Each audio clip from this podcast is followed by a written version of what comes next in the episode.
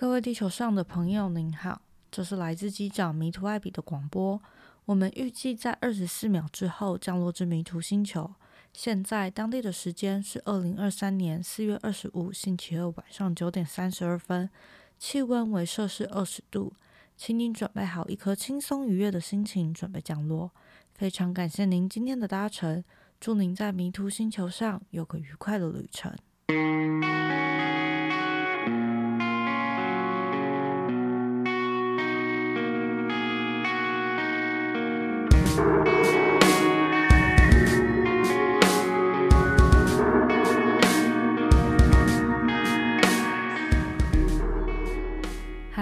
我是艾比，欢迎回到我的 Podcast 频道。今天这集看到标题，应该会觉得超明显，要来聊纯爱情的话题，就是全部都是爱情。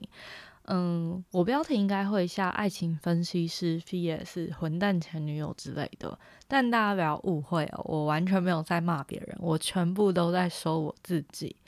没错，我就是从三月到现在，人生中发生了一些经历，然后想说可以来分享给大家。然后加上我这两个月真的跟很多朋友聊了关于爱情的事，就是从怎么追别人啊，然后到分手的一些话题，我都把它收集起来，所以才诞生了今天这期爱情的特辑。嗯，那在我们切入爱情的主题开始之前，我觉得我可能要先跟大家分析一下、分享啦我自己的个性。然后我觉得你们要先了解我的性格，才会知道为什么我这样做选择。那我们就从自我分析开始谈起。其实我从小个性都是比较偏中性或男生，可能是因为我好像不太喜欢跟别人有过多的肢体接触，所以就没有办法跟女生那种手勾手去哪里哪里。然后加上我也不太喜欢，就是。我跟你好，你就不能跟别人好那种小圈小圈子的性格，所以好像是因为这样，我就会比较觉得跟男生相处是相对比较自然舒服的状态。所以我自己的朋友圈可能真的男生是大于女生的，可是呢，不代表我没办法跟女生变好朋友，因为像我大学的女生室友就会跟我讲说。哎，如果你今天是男生，我一定会想要倒追你。就是我还是有跟女生很好的时候，然后只是说我相信男生女生之间有纯友谊，然后我自己也有很多男生的朋友，所以我的个性就大概是长这样。可是我必须说，因为我原本就不是那种会养什么工具人，或是会觉得男生一定要帮女生干嘛干嘛的人。我觉得可能是因为我家的小孩全部都是女生，我们家五个女生，对我们是五姐妹，所以我们非常的习惯。把自己当男生用，因为家里没有男生，所以我们从小个性，我觉得我们家五个个性都是这样，就是跟男生在一起不会觉得男生要理所当然的帮我们提重物，然后反而是我们自己有能力，我们都会去帮所有人做这些事情，就不管对方是男生还是女生。然后我自己觉得男生女生之间有纯友谊这件事情是，就算你有伴侣，我还是觉得可以。不是不不是对方而已啊，就是我自己有伴侣，我也会单独的跟男生的朋友出去吃饭或是看电影。就当然这是伴侣知道的前提下，然后伴侣也同意的状态下，我我是真的觉得可以做这件事，因为男生女生之间不一定都是暧昧的情愫，或是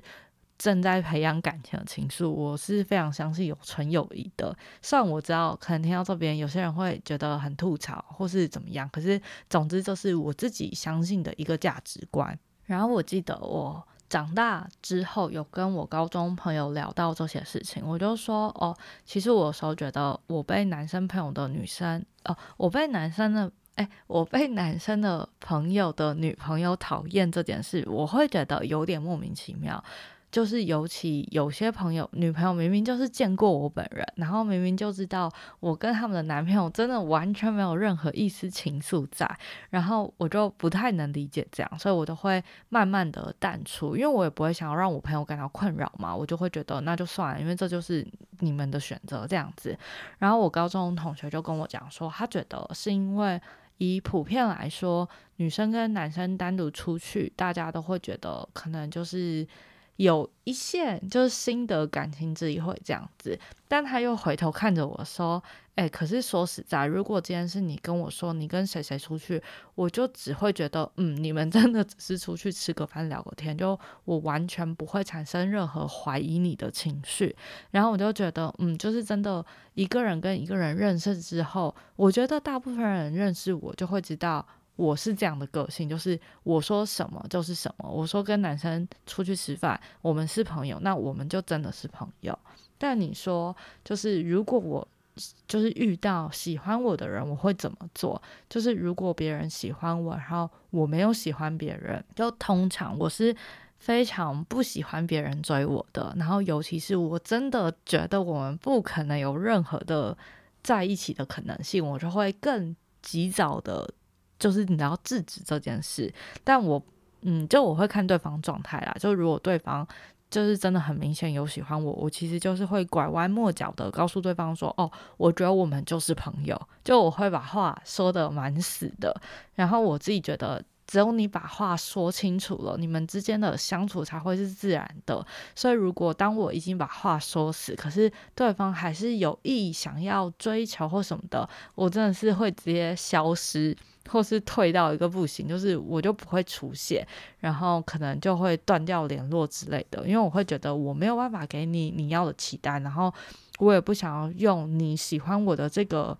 怎么讲这个情绪，然后让你对我很好，就我觉得我承受不起啦，所以我觉得是从头到尾，不管是对朋友或是对于可能会喜欢我的人，我的态度一直都是蛮明确的，所以我才可以更觉得，我觉得男女之间是真的有纯友谊这件事情。好，这就是前情提要，那我们就进入到，嗯，我们先从混蛋前女友开始聊起好了。那关于混蛋前女友这个故事，我要先说，我完全想要分享，不是因为我要抓任何战犯，我只是很单纯的想要跟大家讲说，这是我历经过的事情，然后我这样的选择结束这段事情，就是这个情绪，然后单纯想要像故事一样被保留下来，所以希望大家可以就是听故事的方式去听这段我想分享的内容。那我想要分享的这个感情故事，其实是从我大学交男朋友开始说起。就我大学交了一个男朋友，然后我们在一起了四五年，发生了蛮多事情。就那个不是说不好事情，而是说我们一起做了很多事，然后我们一起成长，然后一起历经了他出国的远距离，然后一直到我们一起进入了社会，然后在不同城市工作，然后也跟一般情侣一样，都是出了社会之后。面临到的是很多关于未来价值观的讨论，然后就发现，哎，好像没有那么合适。然后我现在印象最深刻的应该是，嗯，某一次，就我在上班的时候，他突然打电话给我，然后请我帮他做一件事情。可是他在跟我讲当下，其实是我正在工作的时候，所以我就觉得，你怎么会？这个时间点，请我帮你做这件事情，然后现在才跟我讲，然后甚至没有跟我讲说怎么帮你做，就没有把步骤给我，然后我也不一定能出办公室帮你做，然后加上这件事情，它一定不是你当下才知道，就是你昨天前天明明就可以先跟我讲，为什么你不跟我讲？所以在当天的电话里面，其实是有一点情绪性的，然后加上我自己可能也比较工作性格吧，因为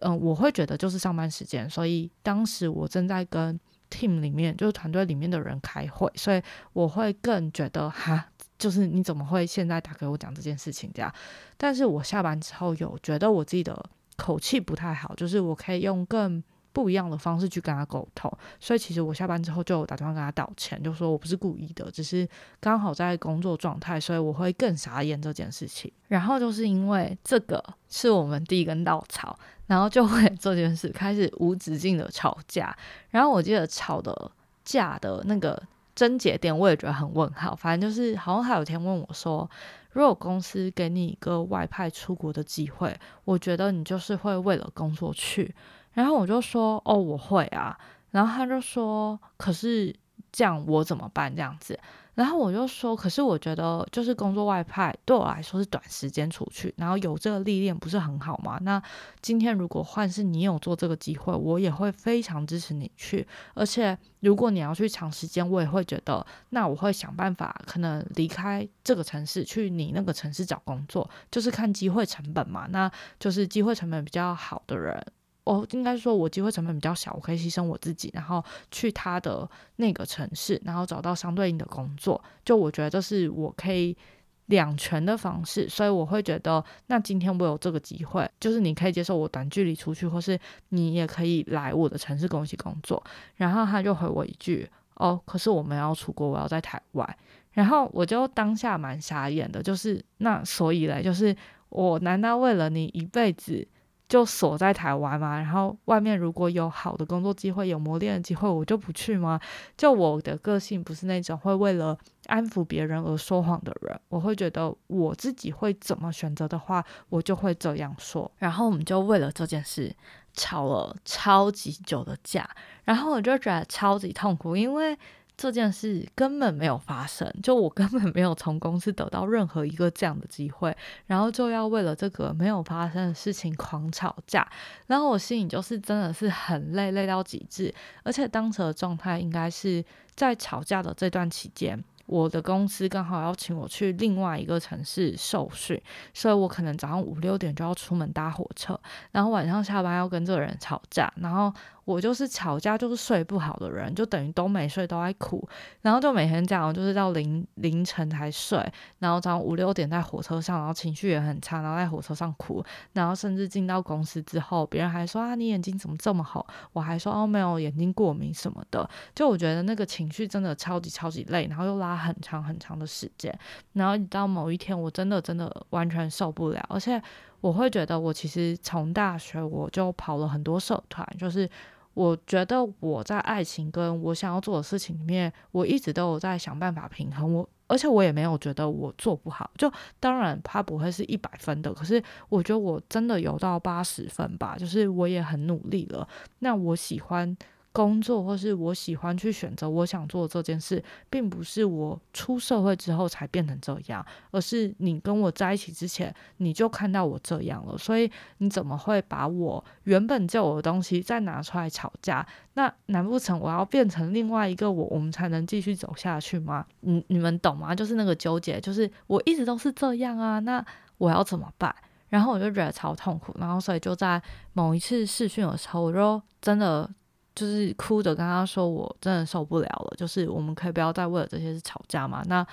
如果就是我不是你要的价值观，那我们是不是就先暂时分开好了？就是我们真的不太适合，而且我心里会觉得，明明就是感情很好的两个人，然后为了这件事一起吵架，一直吵架，一直吵架，然后会不会有一天还没有分手之前就完全决裂？这是我最最最不想要看到的事情，所以我就会觉得我不想要。”再把你打不好的分数，那在这个之前我们就先分手吧。所以我就在视讯里面跟他说了分手，然后两个人就各自崩溃这样。然后其实，在分手之后，我们。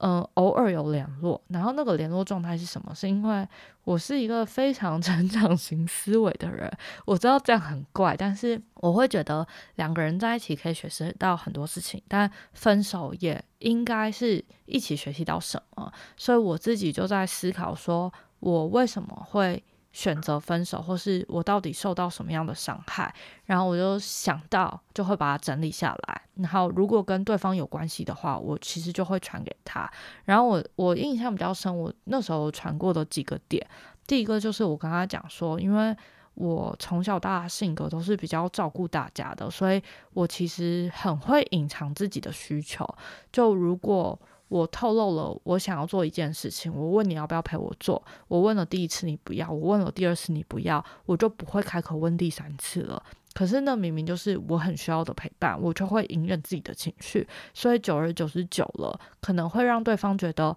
哦，你 OK 啊，你找朋友去做这件事也 OK 啊，而不是真的知道其实我没有得到我需要的东西，就我有一块需求是没有被满足的。然后我就跟他反省了一些这些事情，然后也跟他讲说，就是可能他的沟通怎么样怎么样之类的。总之就是我想要说的是，就是在分手之后，我们还有偶尔的联络。然后在那样的对话里面，其实我自己觉得。很好，就是两个人都可以很理性的在看分手这件事情，然后一直到分手半年之后，他就约我见面，这样，然后我就蛮纠结到底要不要见，因为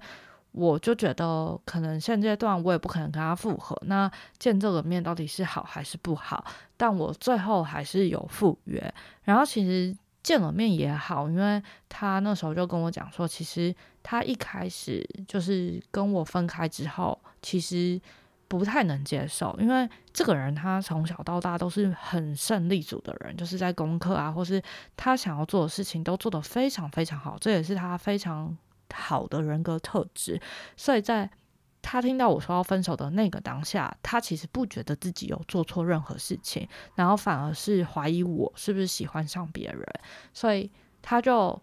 进到我的一些私讯里面，然后看了我跟别人的对话，然后确实他看到有人说喜欢我这样子，所以他就觉得哦，我一定是因为喜欢那个人，所以我才跟他提分手。可是就在这个分手之后的这些过渡期里面，他突然意识到我并不是因因为这样跟他分手，而是真的我们的感情有问题。就比如说他自己有讲说，他其实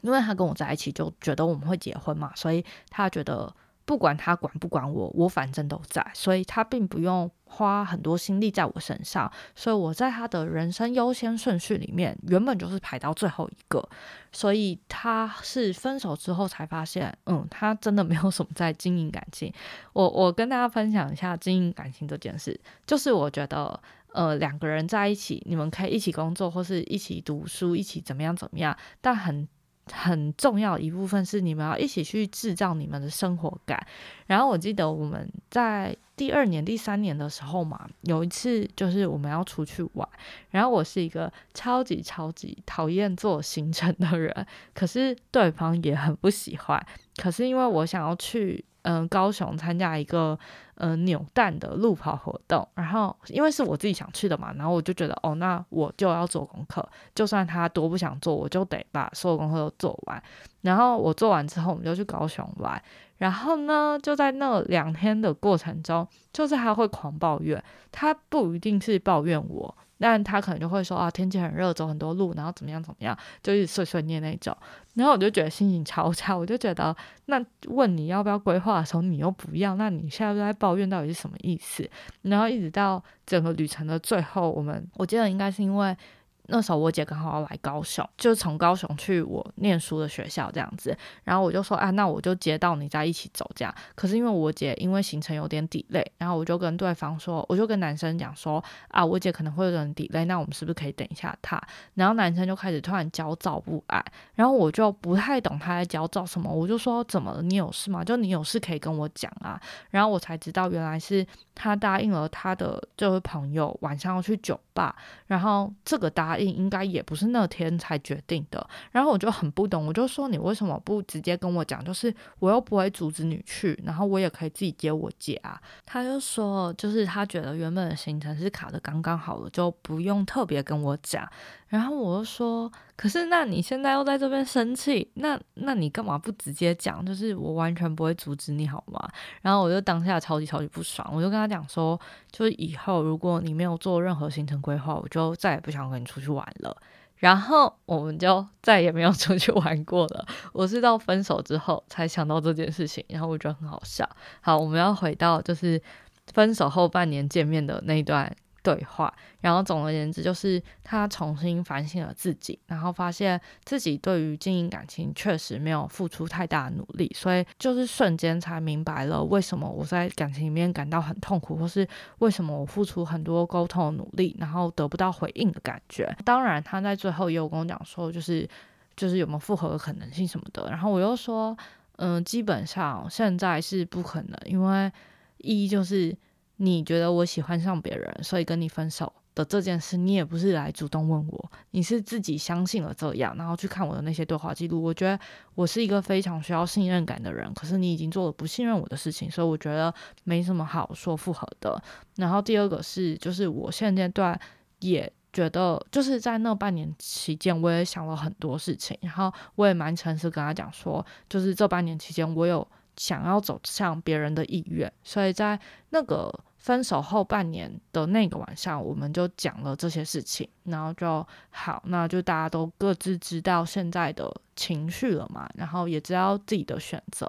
然后回去之后他就退我 IG 了，然后我也没有多想，然后在一个月之后，反正我就发了一个，嗯，我进入了下一段感情这件事情，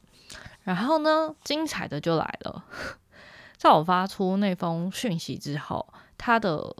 就是朋友们就来我的 IG 大留言，然后留言的意思应该就是，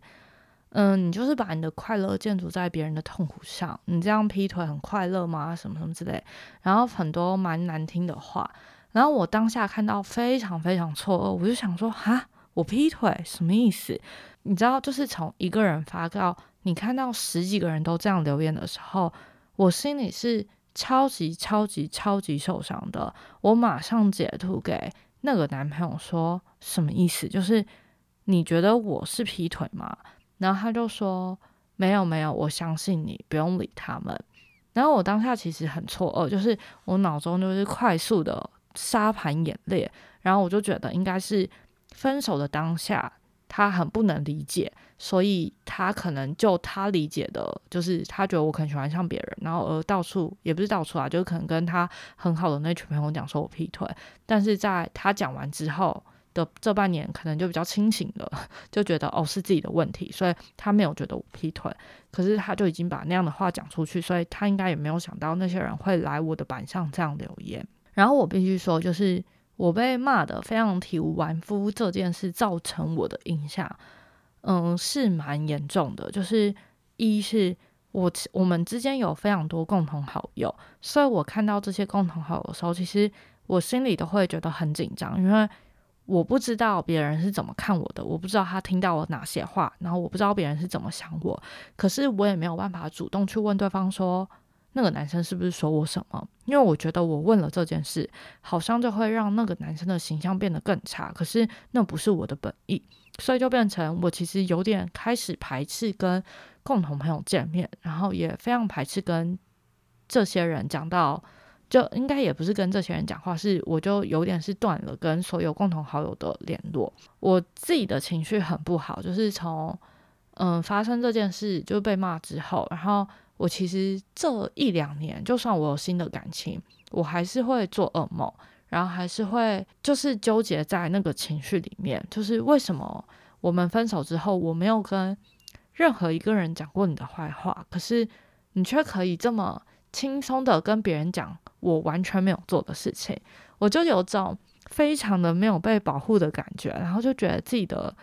价值怎么就是没有。不值得被保护吗？我就觉得我想不透，然后就都会做噩梦，然后也会哭醒的那种。这情绪其实很久了，就是从我们分手之后两年、三年、四年，一直到第四年，我才。比较能想得开这件事情，其实在这中间，我比较好的朋友知道这些事情嘛，然后他们就问我说：“就是你都已经进入到新的感情，你还走不出来吗？”我就说：“我觉得这件事就是一码归一码，就是我在以前感情里面受到伤害，他不会因为新的那个人出现就抹平了我那个伤害，因为他终究是我心里面的一个结。”然后我没有得到答案，他就是没有答案，他就是没有办法伤口愈合。就是我觉得，就是两件事情是分开的，并不是我忘不掉前任这件事，而是我就是受伤了，然后我也正在想办法要跟这一块情绪和解，可是我目前还没有想到。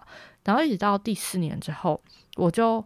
突然想明白一件事情，就是因为在这段过程中，我就会一直很用问题去诘问我自己嘛，就是。我到底做了什么事情这么不值得被保护，或是为什么这段感情最努力的明明是我，然后我最后是得到这样的结果，或是我提分手是真的为我们两个好，就是这真的是最明智的时间点提分手了。那为什么最后好像是我是罪人一样？可是明明我才是那个最痛苦的，虽然也不能讲，因为对方一定也很痛苦。然后总之就是在这样的情绪里面，我就突然觉得，那如果时间重来一次，就是我们分手之后，然后。嗯，他的朋友这样讲我之后，我会不会去反驳什么，或是我会不会去跟共同朋友说什么，去证明我自己的清白？然后我想了很久这一题，答案都是我不会这样做，因为我还是想要保护这个人，甚至我的。亲人或是我的好朋友，到现在都会觉得哦，分手是不是只有我的问题？就他完全没有问题。我觉得这样对我来说也没有不好，因为我希望大家记得他，他都是好的他。所以如果时间真的重来一次，我觉得我还是会做一模一样的选择。然后我觉得是因为这个答案，我才突然想通了，就是我觉得我不应该用别人的选择去评价我自己，他不保护我。就不代表我是零分，或是我不值得被保护的。我觉得我是想到这里，我我的情绪才真正的放下，就觉得，嗯，就是每个人的选择原本就不一样，但不管别人选择什么，我选择了我最想要选择的，我最想要的就是保护这个人，保护我们之间的感情还是很纯粹的，所以这就是我的选择。所以当我想通之后，我就觉得我终于可以走出来，我觉得很。虽然我不知道大家懂不懂那个情绪，可是我自己觉得很感人，因为我真的痛苦了很久，非常非常久。然后我甚至不知道要跟谁聊这些事情，因为嗯，就是我有我想要坚守的事情嘛。然后我记得我真正觉得可以走出来那一刻有几个时间点。第一个时间点是我有一天跟我学姐见面，就我大学学姐见面，然后也是聊到感情的东西，然后我就突然跟她讲说，哦。就我们二零二二年见面的，然后我就跟她讲说，哎，我二零二三年就是二九要跨三十岁了，我突然觉得我好像可以去找这个人讲开这件事情，因为我发现我只想知道两件事，第一件事情就是他当初到底跟别人怎么讲我的，这样子我心里就会有底，我会知道别人看我是什么态度，然后第二个是我想要跟这个人讲说，就是。我走过这段情绪了，所以我也不喜欢他一直很 guilty，就是不想要他很自责。就是我都已经度过了，所以我那时候跟学姐讲出口说，我好像可以跟他见面的时候，我就觉得啊，我好像你知道有点长大了。然后第二个是，嗯，我们之间应该算只剩一个共同朋友就有联络，因为我跟那个共同朋友蛮好的。然后我们有一次在讲电话的时候。好像就是不知道讲到什么，然后我也是讲说，哦，我突然觉得好像可以跟这人见面什么的。他说，可是你见到他要讲什么？然后我就在跟他讲话的这个过程中，我就跟他讲说，哦，我想要跟他讲说我好了。然后我讲出我好了那三个字，那天是凌晨四点，我们两个在讲电话。然后我说出，嗯，我觉得我好了。然后我心里超想哭，因为。我真的好了，所以我才有办法这么轻松的讲出这段话。就是我终于度过那个很磨难自己，然后很不懂为什么自己遭遇到这样的情形的那个情绪，终于过，就再也不是想到这件事会很黑暗，然后也觉得。嗯，很久没有做噩梦的感觉很好。反正就是我就是觉得，嗯，我真的真的度过这情绪。那我就是想要在三十岁之前，终于结束掉这个黑暗。因为，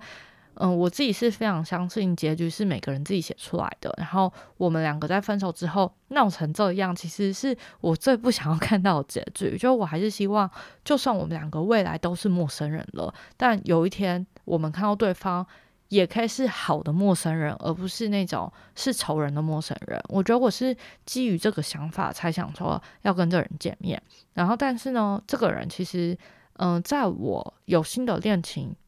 的那段期间，他其实也交了女朋友。然后，据我自己了解，他应该就是那个女朋友到现在都还在一起。所以我就知道。嗯，如果我要跟他见面的话，也必须得到他女朋友的允许嘛，所以我也没有很贸然的就杀去找他那种什么，我我做不出这种事情啦。然后我就只是想说，哦，那我好像可以传个讯息跟他说这样子。然后我就在三月的呃某一天。然后就觉得好，我好像不能再拖了，我就传了讯息。但我其实觉得我做的最白痴的事情是我传讯息的时间点没有很好，因为我是一个完全没有在过节日的人，就是就算我今天有伴侣，我其实也很不 care 节日，所以我完全没有意识到三月十四号是情人节。应该是说我要准备传讯息的时候，我才发现哦，三月十四号好像有人在过情人节，然后我就觉得那我一定不能十四号传或十四号以后传，因为这样很像是我没有过情人节想到对方这样子。然后我就想说，那我就提早一天传，所以我就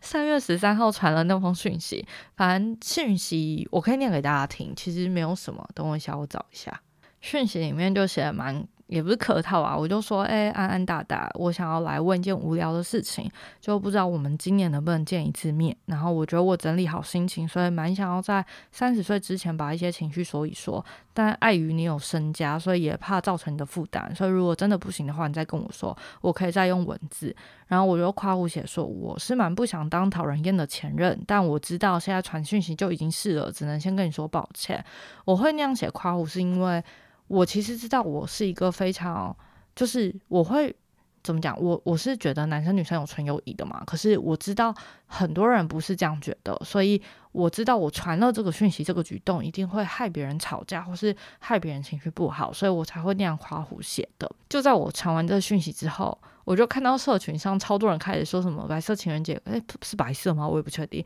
反正就说什么情人节快乐啊什么什么。然后我想说十三号，十三号难道也算是情人节吗？我真的是死定了我。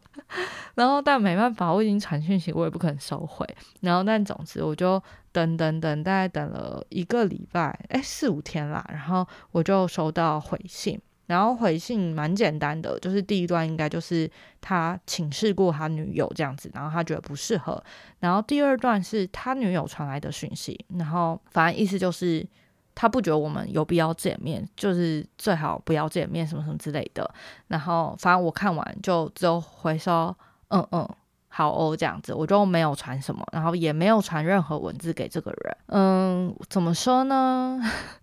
大家是不是觉得啊？难怪你是混蛋前女友，没错，我就是混蛋前女友。我现在在各位女友的心中，应该就是评价最差的那个。但基本上，其实我收到讯息之后，很多人问我说我的感受是什么，我就会说，其实我能理解他女朋友生气，但我同时也会觉得，这就是每个人的选择不一样，就是。不可否认，我会因为他们的选择而去评断这些人的价值观跟我是一样还是不一样的。然后如果不一样，我也不会去勉强他们，但我心中就会知道，哦，原来他们是选择想要当这样的人。但就我自己而言，我记得我学姐就问我说：“诶，那如果是这样，你会等他分手之后跟他见面吗？就是把这些话说开。”我又说不会啊，因为我只是觉得。我真的走出来了，所以我想要去做这件事情。那如果他现在没有兴趣了解这个，或是他不需要这个，那我觉得这件事情就是可以结束了。我不需要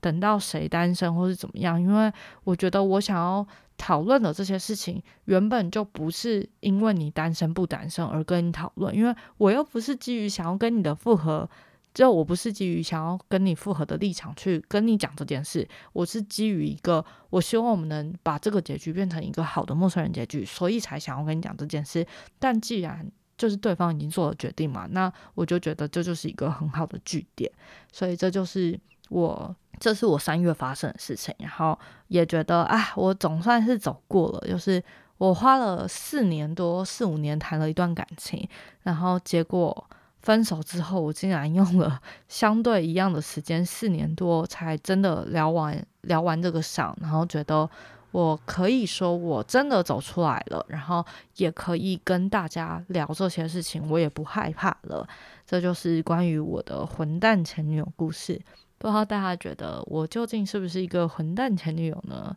嗯，我觉得可能在不认识我的人眼中，我可能就是一个混蛋前女友。可是如果真的了解我性格的人，应该就是完全不会这样想。我记得那时候我朋友跟我讲说，其实我能理解对方的情绪，但是我更能理解你想要和解情绪这件事情，而且我也相信你真的没有别的意思，所以你做这件事情就跟。我相不相信你跟别人单纯出去吃饭看电影一样，就是我是相信你的，所以我觉得你敢问你就去问，就我也觉得这样对你来说是好就好了。然后我就觉得，嗯，反正，嗯，我有没有说出这些话没差，至少我。表达了第一步的善意，然后我觉得我已经尽可能做到我可以做的，然后至少我自己看待这些事情，我会觉得我可以写下一个好的结局，那这样就好了。那如果在不认识我的人的陌生人眼中，我是一个混蛋前女友，那就是吧，因为其实我一点都不在意，就我只在意认识的人怎么想我，然后我不想让我的朋友为我感到丢脸就好了。那以上就是混蛋前女友。那我们就进入到爱情分析室好了。为什么我会叫爱情分析室呢？是因为每次大家就我的朋友圈有恋爱烦恼的时候，都会打电话给我咨询，不管是分手要不要继续在一起，或是要追一个新的人，大家真的超爱打电话问我的。我觉得可能是因为我身为女生，原本。感情上面，感性这一块就比较细腻，然后但我又同时非常有理性的性格，所以我可以很客观的去讲一些东西，所以大家就很喜欢打电话给我，导致我这一两年自己没有谈恋爱，倒是帮大家谈了超多恋爱，我觉得很好笑。然后这两个月我印象最深刻的两个轴线，第一个就是我陪大，呃，应该说我陪一个人分手。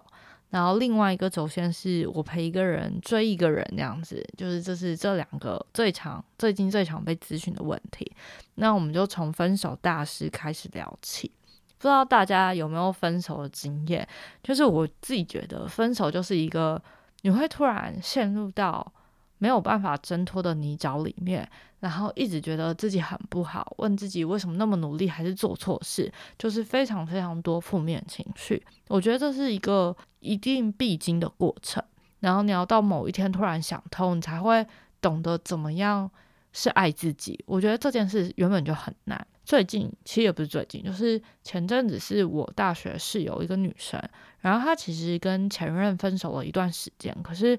我一直都觉得他没有认知到他是分手，因为他就是心里觉得他们会复合，然后是以这个前提下在生活的。就算他以这个为前提，我也知道他的情绪非常负面，跟他动不动就想哭，或是他甚至想不起来他笑是什么时候。所以在旁边看的我，我觉得很心疼，可是我也会觉得那是他必须得经历的嘛，就是那个是任何人都没办法帮助的事情。然后他在这段时间，我觉得他做的很好的事情是，他知道他自己情绪很不好，然后他知道他是一个很没有办法分析自己情绪的人，所以他就选择去做了心理咨商，就透过跟咨商师互动，然后咨商师会带他一步一步的做一些事情，比如说，因为他其实还是会跟那个男生见一面，所以他就想要。告诉他一些话，不管是他分手之后这一段的成长，或是他心里怎么想的，然后智商师就跟他讲说：“好，那我们就以这为目标，我们就你每个礼拜你就去写一封信，我们每一个礼拜就来看这封信有没有表达表达出你想要跟那个男生讲的话。”所以他就开始非常认真写了那封信。然后我在中间跟他见过一次面。然后他就跟我说，他把信写完了，然后想要请我看一下。我们在吃拉面，印象超深刻。我就边吃拉面边看那封信，然后我越看越傻眼。他写了大概两面的 A4 纸，超级超级多。然后我看完之后，我就折起来还给他。我就跟他讲说，我知道你很想要复合，可是你有意识到你信里面写的东西。都是为了复合而说出了谎言吗？就是他在理性里面讲说自己做的很不好，自己的感情怎么样怎么样，男生都是对的，然后他会改变，就女生会改变，所以他们以后复合一定就会变得更好。我就很认真的看着他说：“你真的觉得你们分手原因是你个人的原因，还是你心里知道你们分手是因为你们两个出了问题，这个男生也有问题？”然后那女生才跟我讲说，她没有觉得信里面是真的，她只是因为想要跟这个人复合，所以她这样写。然后我就很傻眼，我就看着她说：“你不能这样，因为第一个，如果你们真的因为这封信复合了，那男生以后再讲到你们分手的原因，都觉得错是在你身上，你真的可以接受吗？就如果你可以接受，好，那你可以这样做。但如果你不能接受，你们在复合之后，你反驳他，他会不会觉得，那你现在根本就是在说谎？就是你不可以在。你不可以帮自己设一个你自己都没有办法接受的假象和立场吧？除非你可以一辈子都用这个谎言去跟这个人相处，那就真的没话说。然后我就跟他讲说，我觉得你要重新思考，你到底想要讲什么。就算你想要复合，应该也是你们两个都有认知到你们感情有什么样的问题、什么样的解法，所以你们才复合。不然你们真的只是重蹈覆辙。所以我朋友后来就带着那封信回家，然后可能我不知道我这样会不会太直接，或是会让他很痛苦。可是我觉得那就是分手必须要面对的事情，你必须真正的去了解你的情绪，跟真正面对你内心里面的问题，你才有办法看清现在的状态。所以我觉得在这一段过程里面，可能因为我已经是第三者的角色嘛，我不是正在分手那个人，所以我会觉得这一段过程。我看得非常清楚，就是他从陷入泥沼，完全没有办法面对，他只会哭，到他可以理清自己的情绪在想什么，他可以去理清。原来别人已经变了，他我就一直跟他讲说，你现在很重要的事情是你想要跟这个人复合可以，可是你为什么想要跟这人复合？就是是因为他带给你的相处让你觉得快乐吗？还是这个人的性格怎么样？就是你必须找出那个特点，不然我觉得你只是在跟一个你想象中的人复合，因为这个人的个性早就变了，他根本对你不好，为什么你还会想要复合？我觉得在这个过程中，他才慢慢的意识到，嗯，他想要的那个人好像跟现在这个人是完全不同人了。然后就在这个过程中，我又突然想到一件事情，就是我同学真的很不会面对分手，因为他在这一次的分手的，哎呦撞到麦克风，他在这次分手的前一任。也是分的很莫名其妙，就我们大学有四个室友，然后他是其中一个嘛，然后还有另外一个，然后另外一个人就突然有一天跟我讲说：“哎，你不觉得回到几年前我们大一大二的时候？”看到他跟另外一个男生分手嘛，然后我才突然想到，我就说：“哎，你知道吗？他们那时候也是要分不分，然后最后好像是我受不了，我传讯息给那个男生的，然后我室友就说：啊，真的假的？然后我就回头去找了讯息，我觉得超好笑的，我等下念给大家听。我先跟大家讲一下为什么会传那封讯息。就大一、大二的时候，我这个同学他那时候跟这个人在一起，然后。我觉得她当时的男朋友应该是喜欢上别的女生，就大家知道大学不是很多活动嘛，就可能是社团、系学会或是校友会。然后我觉得那男生应该是后来跑了校友会，喜欢上另另外一个女生，可是他没有跟我同学说清楚分开，他就只是很冷落他，这样就说：“哦，我今天要约练，我明天要约练，你为什么不能做好你自己的事情？什么什么之类，你一定要这么依赖我吗？”就是都用非常责怪的语气，然后非常直接的冷。落他，那因为我是旁人嘛，所以我就会觉得你要分手可以，你喜欢别人可以，但重点是你要讲清楚啊，你不要让别人不明不白，然后一直陷入到自责的情绪里面。然后呢，我就回头看了一下我当时传讯息跟这个男生，我觉得我真的是很像大姐大，很搞笑。我找一下讯息，要来了。我跟你说，我讯息是我大一的时候传的，而且我。我后来去查了对话记录，我觉得我会这么生气的原因，应该是因为这个男生当初要跟我同学告白的时候，是有来写信问我，然后我就会觉得你要跟别人在一起的时候那么用心，那你分手干嘛不好好面对啊？那我要来念这封讯息，有点小丢脸了，我觉得有点搞笑。这个讯息的第一段，我跟那男生说，这是我写给女生的文字，我说。很多时候，我们心中都有答案，却不愿意面对，因为愿意善良、愿意相信的人性不是坏的。你要相信自己真的很勇敢，至少你敢面对、敢承担所有的一切。你要一直记得，你很珍贵，除了你自己，没有任何人可以伤害你。我就跟那男生说，这段对话是我贴给女生的，在讲些什么，我相信你会懂。我拉了我跟你前面的对话，还记得告白前你说你是绝对认真的，那现在呢？感情淡了，没感觉了什么的，你应该很知道自己在想什么。我是一个旁观者，没有资格去批评你的爱情。但我想说，不要一味的逃避，然后自命清高的装圣人。我话说的很重，对不起。但身为朋友的我是真的看不下去。如果你今天还喜欢他，你不会因为忙碌而叫他自己独立生活。我非常懂忙碌，懂没有时间，但我还是尽可能的挤出时间陪我的男朋友，因为我就是想跟他相处。那你呢？更何况，如果你今天还喜欢他，你不可能对着他说出“疯子”这两个字，这到底有多伤人？当女朋友在大马路上大哭的时候，你作何感想？我很舍不得，借口就是借口，不爱就是不爱，不要再说一些冠冕堂皇的爱。勇敢一点，不要了你就分手，很难吗？没必要一直逃避，不要懦弱到连问题都不想面对。你有种追女生，你也要有种面对问题，更要有种解决问题。你这样真的很烂。好，这是一个话说的很重的讯息。可是当我传完这封讯息，那男生已读之后，他其实很快的就跟我同学讲清楚，就关于他们就是要分开这件事。那我朋友才有办法很顺利的开始面对分手这件事情。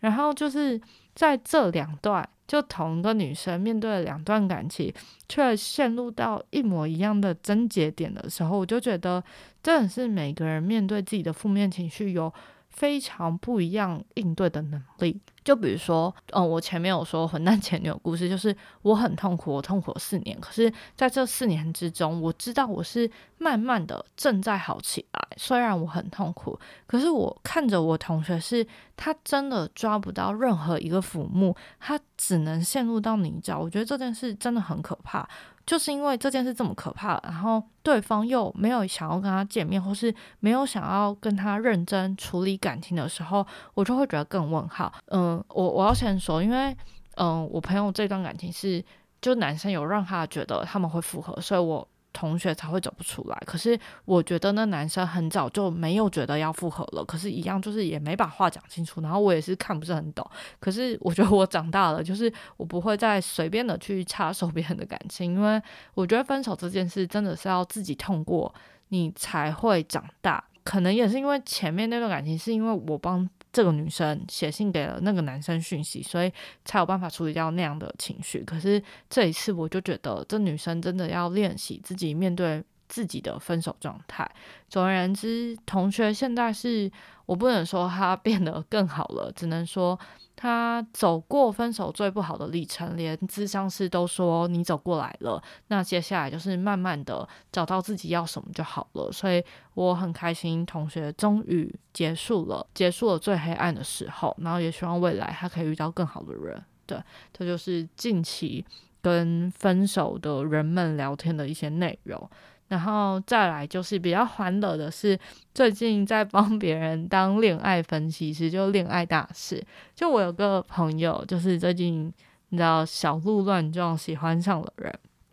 嗯，我跟他其实这个这个朋友是男生，然后我跟他平常没有什么联络，我好像跟大家都没什么联络，然后大家有感情就突然。会非常密集的跟我每天通话几个小时，这样我觉得很搞笑。但总之就是我这个男生朋友大我几岁，然后他呢就是喜欢上的女生跟我同一个星座，所以他就打电话来问我各个星座。但我跟你们说，我根本不了解星座，就是我是偶尔听朋友讲一讲，可是我自己根本没有非常研究，所以我很不懂。我就。回答的都是我会怎么做，我觉得很白痴。比如说，他就问我说：“我想一下，问什么问题啊？”比如说，他就问我说：“就他跟那个女生在暧昧阶段的话，那他讲一些比较露骨的话，让女生很难回。如果是我，我是怎么想的？”我就说：“因为我就没有考虑好要不要跟你在一起，我要回什么？难不成你说你很喜欢我？”你很想我，我就要回我很想你吗？啊，我又没有觉得我现在就要决定跟你在一起，我怎么讲得出口？我不一定做得到的承诺吧。然后我就说你拜托不要那么逼人家好不好？然后就在聊天之中，我就发现男生有时候真的是很直男思考诶，就是就是聊天很不懂得帮别人多想一步，别人好不好回应？嗯，我就跟他讲说。我觉得就是每个人都需要一定的观察期，所以说不定那个女生也正在思考，就是我不知道别人，但我自己要跟一个人在一起，会思考超级超多多、超级超级多事情，比如说。这个人跟我的性格合不合，或是这个人的家里是什么样的感觉，然后我会不会接受，或是这个人的特质啊什么什么的，我就说我我真的是会想超多的。然后当我确定我喜欢这个人，可能在一起，我才会选择跟别人暧昧。所以我觉得在这个阶段，如果对方一直逼着我要做一些非常承诺的事情，我反而是会打退堂鼓的人。然后，所以我朋友就这样打给我，然后被我念了一大顿，然后他才恍然大悟，就是自己太急躁了。然后我就说，但我也能理解你啦，就是你很久没有遇到这么这么心动的人。可是我要提醒你的是，就是你们现在其实。就是在一个暧昧阶段，就是你应该要去享受那个暧昧，而不是每天患得患失，然后一直想要别人马上给你一个承诺。可是明明你们就是还没有走过那个你知道观察期的时候。反正就是我在跟这个朋友聊天的时候，我就发现，我以前觉得我好像可以帮朋友分析一些感情，但。原来我还可以帮比我年长的人分析感情，我就觉得到底是我太老灵魂呢，还是我身边的人太像小孩子啊？我有点搞不懂诶。但你们知道吗？我觉得就是因为最近都在跟大家聊感情的事情，然后我突然意识到，今年就是二零二三年，我二九跨三十，我还没有三十，我现在二九，生日还没有到，就是我在这一年突然认知到。原来没没谈恋爱是一个很容易被别人骂的事情，这是我今年最有感的事。我觉得我前两年没有谈感情，还没有那么敏感的感受到原来别人很关心我的感情状态。就今年到底发生什么事？现在四月对不对？我跟你们说，我从今年一月开始，我每个月都被不同的朋友念说：“你到底在干嘛？你为什么不谈恋爱？”我超傻眼的，我想一下哦，一月的时候是一月一号，我跟高中、大学的朋友见面，男生，然后他一看到我就说：“哎，怎么样？你最近感情怎么样？”然后我说：“啊，没怎么样啊。”他就说：“没有人，没有对象。”我说：“没有啊。”他说：“暧昧的嘞。”我说：“没有啊。”然后他就说：“你到底在干嘛？你到底在混什么？”然后我就想说，天哪，没谈恋爱已经变成一个打混的事了吗？然后嘞，就来到了二月，二月是我跟外商主管跟外商同事见面的日子。然后两个女生也是聊天聊一聊，他们就突然问我说：“哎，那你最近的感情怎么样？”然后我想说，怎么又是这一题？然后我说：“哦，没有啊，就是最近没有。”特别怎么样？就是因为我是自由自由创作者嘛，所以我比较 focus 在工作这一块。然后我那时候也没有多想，我就是很直觉的跟他们讲说，哦，而且我觉得我现在工作也没那么稳定，好像没有特别想要谈恋爱，就是经济嘛会影响这样子。然后他们两个就看着我说，什么意思？难道你要成为了富翁，你才愿意谈恋爱吗？不应该这样啊！你现在这个年纪就要谈恋爱。然后想说。啊，怎么突然间又被骂了这样子？然后三月、四月的时候，也是跟不同朋友和就是一些朋友的朋友聊天，聊到这一块，就是他们就会会暗示性的说，他们有很多朋友在用交友软体，然后遇到不错的人这样子。然后我跟你们说，我就是回去我想了一下。我就是会反省自己的人，我不会因为大家跟我讲讲，然后我不想听就忽略而过。不，我很认真 检讨了自己，然后想办法去抽丝剥茧，我对感情到底在想什么，然后我就想要来保留记录一下。反正今天都是爱情主轴了嘛，嗯，其实我不是说我不谈恋爱。而是我就是没有这么主动的会去做这件事情，而没有那么主动。我从小到大都是这样，不是我现在才这样。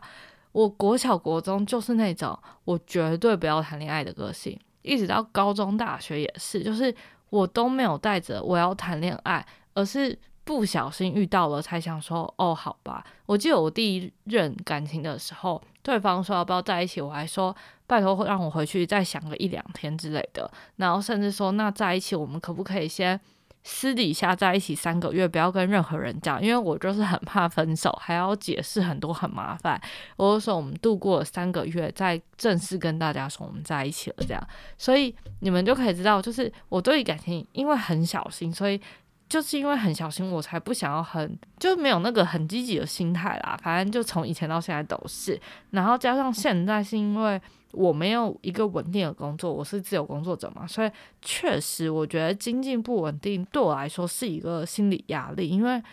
嗯，我会觉得就谈感情势必要花一点钱，或是要给别人一个可靠的未来，所以经济稳定是一件蛮重要的事情。我这样讲很像是我要买房子娶人家的感觉，但。不知道诶，我就是一个很务实的人，我会觉得我不想让别人有很多的压力，所以我就会觉得自己经济还不稳定，就更不会去思考感情这一块。然后这是小小的因素。然后我觉得最大的因素是因为我历经了自己的感情，我就会觉得要遇到价值观很相似的人很难。然后尤其我觉得我的价值观又是相对于比较特殊的。你们看，就是比如说，我觉得男生女生之间有纯友谊，然后我希望我的另一半可以让我很做自己。可是光要接受这件事情真的很难哎，我。我我是说，大家觉得很难。可是，如果是我的男朋友要去跟别的女生单独吃饭，我是相对只要我信任他，我真的完全没有问题。可是我知道很多人并不是这么想，所以我会觉得要找到价值观一样的人，或是接受我这样价值观的人，非常非常难。就是因为知道很难，所以我就更不想花时间特别去找出哦，这个人价值观跟我一样。就我其实会觉得好像找不太到这样子，所以就没有想花时间。然后再来就是从前面的感情，我一直都是比较主导，或是嗯，我不是强势哦，我是比较经营跟维持感情的人。可能我的性格原本就是照顾大家的角色，所以在感情里面也是这样。可是我必须很坦白来说，我觉得很累，所以。如果可以的话，我是希望下一段感情我不用再这么积极主动，而是可以一半的时间可能是被照顾的角色。但是我觉得我是老灵魂，所以能遇到我这样讲听起来很那个，我没有要夸奖自己，但我必须说，就是因为我个性是相对比较成熟，所以我觉得要找到相对更成熟的人来说也是蛮难的。然后我目前。不想要再当那个很经营感情的人，就我不想要一直当教哦，我知道怎么讲啦，就是我以前在感情里面很常成为感情老师，告诉对方说你可以怎么做，你可以怎么样讲自己的情绪，你可以怎么样沟通。然后我其实觉得当老师这件事很累，所以我才会这么不积极的去找寻感情。所以就是以上，我觉得。经过我的深思熟虑，如果我下个月又有人问我说我怎么还不去谈恋爱，我就会把这集丢出来给他听。我不是不愿意，我只是没有那么主动罢了。那以上就是我最近收集到的一些关于我的爱情故事，一些经历啊，或是我自己的想法跟选择，想说就分享给大家听，然后希望可以给大家不一样的思考模式。嗯，其实不久未来应该还会发生一点点相关的事情。如果到时候我经历到了，然后觉得可以分享，我也会再分享给大家听关于大人世界的爱情啊。嗯，那感谢大家今天的陪伴。如果说迷途星球是记录我人生的故事，那希望今天听完这些故事的你们，可以获得一些些能量。也希望回到地球生活的你和我，能带着这样的能量，在迷途路上勇敢前进。希望未来我们很快的能在迷途星球上再次相遇。那今天就到这里喽，大家拜拜。